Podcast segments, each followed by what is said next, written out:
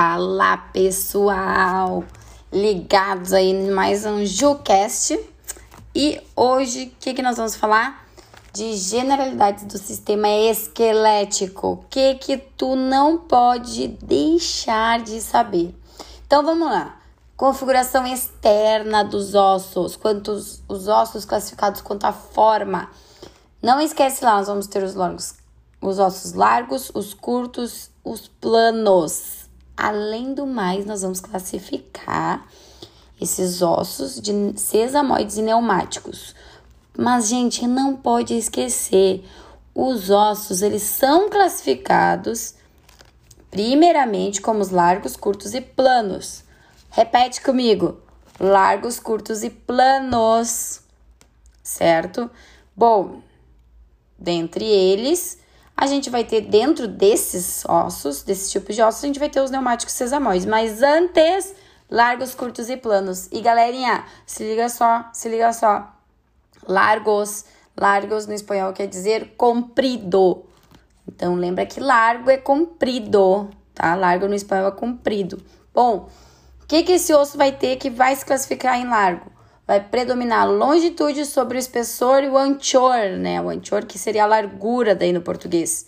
Ele vai ter o que mais? As epífises, epífise proximal e distal, que são as extremidades do osso, e a diáfise, que é o corpo. E lembrando que entre, entre a epífise e a diáfise nós temos a metáfase, certo? Que é a união diáfiso-epifisária. Então, olha lá, largou, predominar a longitude sobre o espessor e o anchor. Então, ele é mais longíneo, longitudinal, comprido no português. Vai ter epífises, que são as extremidades, vai ter diáfises, que é o corpo. E aí tu vai lembrar dos curtos. Curtos não quer dizer pequeno, quer dizer os três eixos semelhantes. Vai ter um, uma forma variável que a gente não consegue distinguir como que ele é, certo? Então, ossos curtos são ossos irregulares, formas variadas, não quer dizer que é pequeno, certo? E os planos, e os planos, espessura reduzida com predomínio da longitude e o anchor. Então, osso, um osso mais fino, vamos lembrar assim. Vamos lembrar do osso mais fino. E agora, pensando nos exemplos, osso largo, gente, os ossos que estão na, no braço, antebraço, perna e o músculo, que seria o coxa. São os ossos largos. Outro exemplo de osso largo uh, que a gente tem, as, os metacarpos, os metatarsos, né? O metacarpo da mão, o metatarso do pé e as falanges, nossos dedinhos, ossinhos do dedo.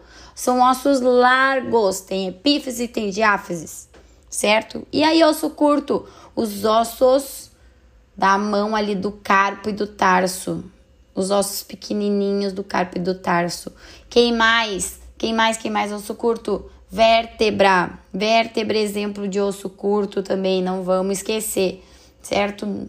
E plano, vamos lembrar plano, o esternon, a escápula, é, clavícula, costilha, certo? Não esquece, esses ossos são planos. E aí nós vamos ter os ossos, olha lá, olha lá, os pneumáticos e os sesamoides.